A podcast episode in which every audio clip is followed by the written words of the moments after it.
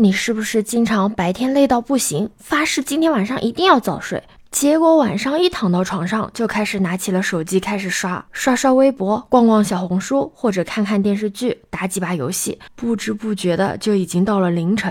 虽然你知道明天早上还得起床去上班，但就是舍不得睡觉。是不是说的就是你？是你的话可以点个赞哦。你好，我是当当马。现在的人们特别喜欢在夜晚给自己松绑，放逐自我，熬夜已经成为了一种常态。越来越多的年轻人选择牺牲睡眠的时间来换取自己休闲的时间，这在心理学上叫报复性入睡拖延症，我们俗称的报复性熬夜。那么，什么才是报复性熬夜呢？所谓的报复性入睡拖延症啊，就是大家白天的时候忙于工作，没有属于自己的时间，所以到了晚上只能牺牲睡眠的时间来换取自己的时间。报复性入睡拖延症的原因有很多。其中有一点就是睡前的时间是可以自己自由支配的、自主安排的，觉得这个时间太宝贵了，所以舍不得睡觉。为什么你会出现这种想法呢？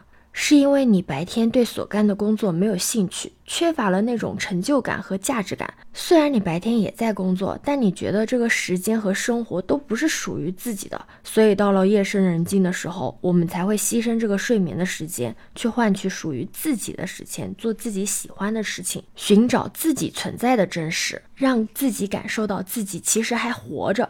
那熬夜的另外一个原因呢，就是因为白天受到了很多的压力，需要在晚上熬夜的时候释放出来。白天工作了一天，繁忙的工作就是让自己觉得很疲惫，所以晚上就会在网络虚拟的世界和独处的时光中去处理自己所积累的一天的这种情绪垃圾和个人情感。这个时候，报复性熬夜所带来的痛快感，其实是来自于一种补偿的心理。虽然每个人或多或少的都会存在着睡前拖延，但有些人的概率就会要更高一点。有研究表明，女性和年轻的人群更有可能出现睡前拖延的症状。这里要提醒你一下，如果你的熬夜是为了提升自己的爱好或者自己的能力，呃，不是那种在线购物啊、刷视频、玩游戏的这种，那就不属于是心理的问题啊。但是熬夜都是不好的，不管你是因为想要提升自己的熬夜，还是报复性的熬夜，都会引起长时间的睡眠不足，还会导致我们的判断能力以及认知能力下降。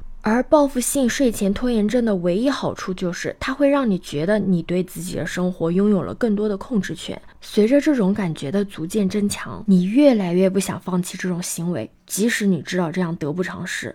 但你一定要记得的是，睡眠质量的降低并不会给你带来任何实质性的收益，只会造成疲惫、长时间睡眠不足以及工作效率低下的恶性循环。身体才是革命的本钱，保持着优质的睡眠才是身心健康的前提。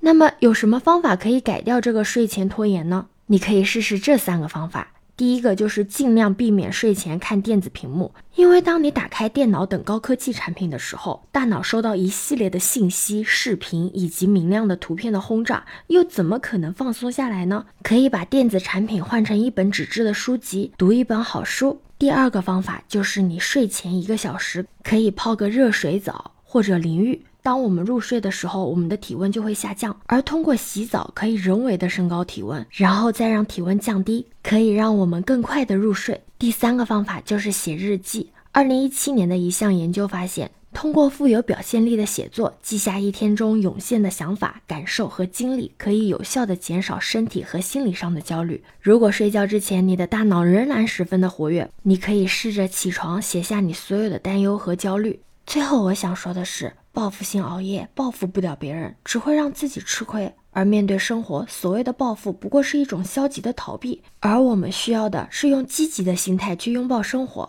在自我成长中成为时间的主人。你觉得我说的对吗？可以点赞、留言、评论哦。欢迎收藏、订阅、走马，我是当当马，拜拜。